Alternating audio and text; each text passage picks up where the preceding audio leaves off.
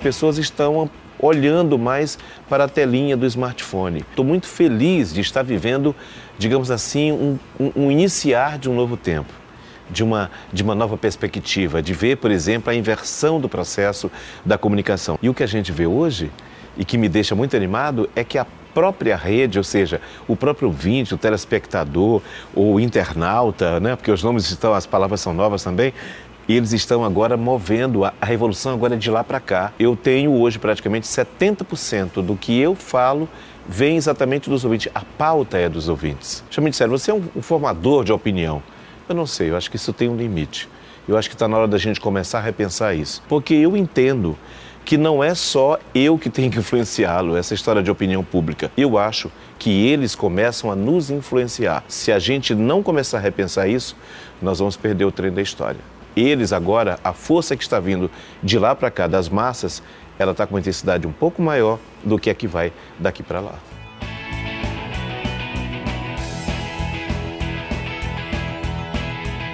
Eu comecei na Rádio Educadora por acaso.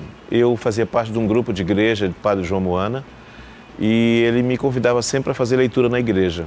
E nessa história de fazer leitura na igreja, ele disse que gostava da minha voz. Eu soube isso depois. Então, nessa época, o padre me procurou antes de entrar para a missa e disse: Olha, não saia sem falar comigo.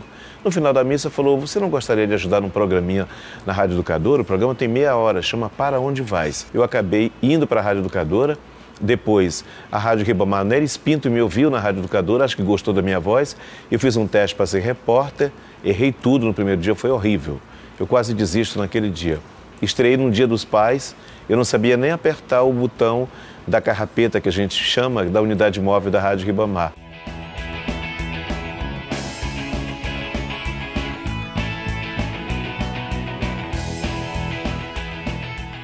Gratidão é fundamental também para profissionais de comunicação.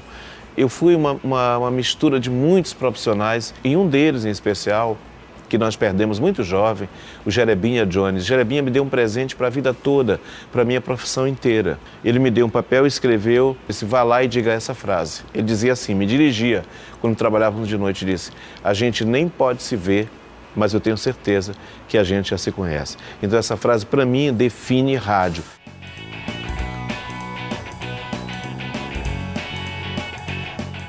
Eu sou filho de uma dona de casa, católica, da Legião de Maria, e de um pescador de Paulino Neves. Ambos apaixonados por rádio. De ouvir rádio à madrugada, acordar às 5 da manhã para ouvir rádio. Estava no meu DNA isso muito jovem.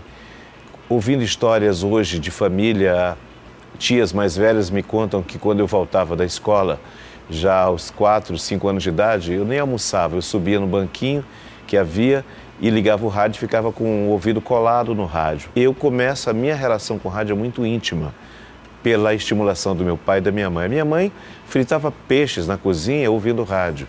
Galeria Musical da Saudade da Rádio Ribamar. Então eu não tinha como não gostar de rádio, mas acho mesmo que já veio no próprio DNA. Que o meu nome usado inicialmente era, era Alberto Robson. Na Rádio Educadora era Alberto Robson. Aí disseram, não, mas Alberto Robson é um nome muito muito grave, vamos trocar o nome desse menino. Aí uma senhora que limpava banheiro e vendia bolos pra gente falou, põe Robson Júnior. E eu fui batizado por essa senhora na Rádio Ribamar.